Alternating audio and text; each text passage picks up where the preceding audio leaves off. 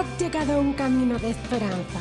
Palabras que fortalecen, afirman y establecen el propósito de Dios. Un camino de esperanza es una vida con Jesús.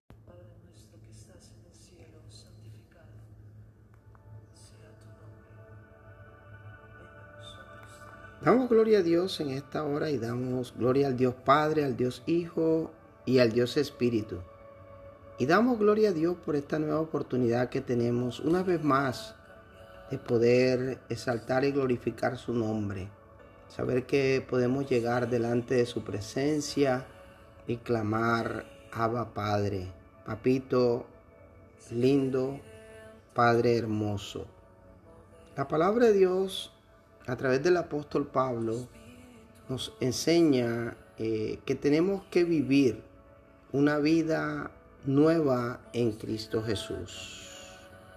Y que esa vida nueva en Cristo Jesús trae consigo un cambio, un cambio de mentalidad, un cambio de pensamiento, un cambio de actitud, un cambio total y radical en nuestra manera pasada de vivir. Por eso el apóstol Pablo dijo, he aquí, las cosas viejas pasaron, todas son ellas nuevas. Y realmente Dios está interesado en forjar en nosotros el verdadero carácter de Dios el carácter que es en Cristo Jesús. Y saber que cuando estábamos ajenos al propósito de Dios, teníamos el entendimiento entenebrecido y vivíamos ajenos de la vida de Dios por la ignorancia y también por la dureza de corazón. Vemos que estas cosas el entendimiento entenebrecido y de la dureza de corazón tienen que ver con la sensibilidad del hombre. Cuando el hombre cierra las puertas a Dios, cuando el hombre no le da el primer lugar a Dios, entonces comienza a operar las tinieblas, comienzan a operar la ignorancia y el corazón se va endureciendo. Y comienza el hombre a tener una vida ajena, ajena al propósito de Dios, ajena al mismo Dios. Mire, dice que todas estas cosas te hace perder la sensibilidad.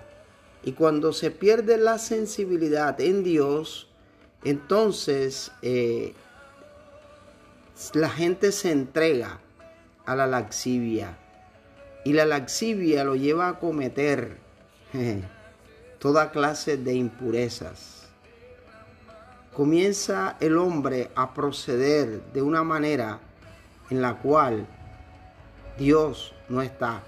Y no solamente no está, está bien lejos de el hombre cuando el hombre camina en su propio parecer.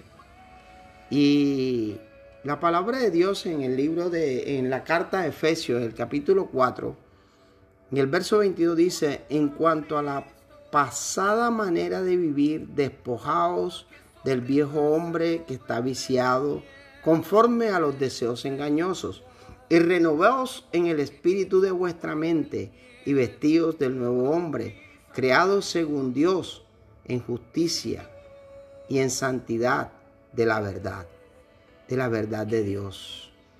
Por la cual, desechando la mentira, hablar la verdad, cada uno con su prójimo, porque somos miembros los unos de los otros. Ah, wow. Dios quiere que tú y yo caminemos con un carácter, con el carácter de Cristo, que caminemos con la mente con la mente de Cristo, enfocados realmente en el Dios eterno, sabiendo que hay libertad en nuestro pensamiento, saber que los frutos del Espíritu están desbordados en nuestra vida, Saber que no somos esclavos del pecado y somos esclavos del dolor. Ahora somos libres en Cristo Jesús. Somos libres de toda atadura, de toda maldición, de todo pecado. Solamente tenemos que dejar que Jesús transforme nuestro carácter, que Él establezca su carácter en nosotros y que así tú y yo podamos ver la abundancia, la grosura, podamos ver esa tierra, esa tierra que fluye leche y miel, esa tierra de promesas, esa, esa tierra que cuando tú la siembres te produzca al ciento por uno. Caminar conforme al propósito de Dios es renunciar, renunciar a, la, a lo viejo, a la manera vieja de vivir, a los pensamientos del mundo y comenzar a dejar que los pensamientos de Cristo prevalezcan en nuestra vida.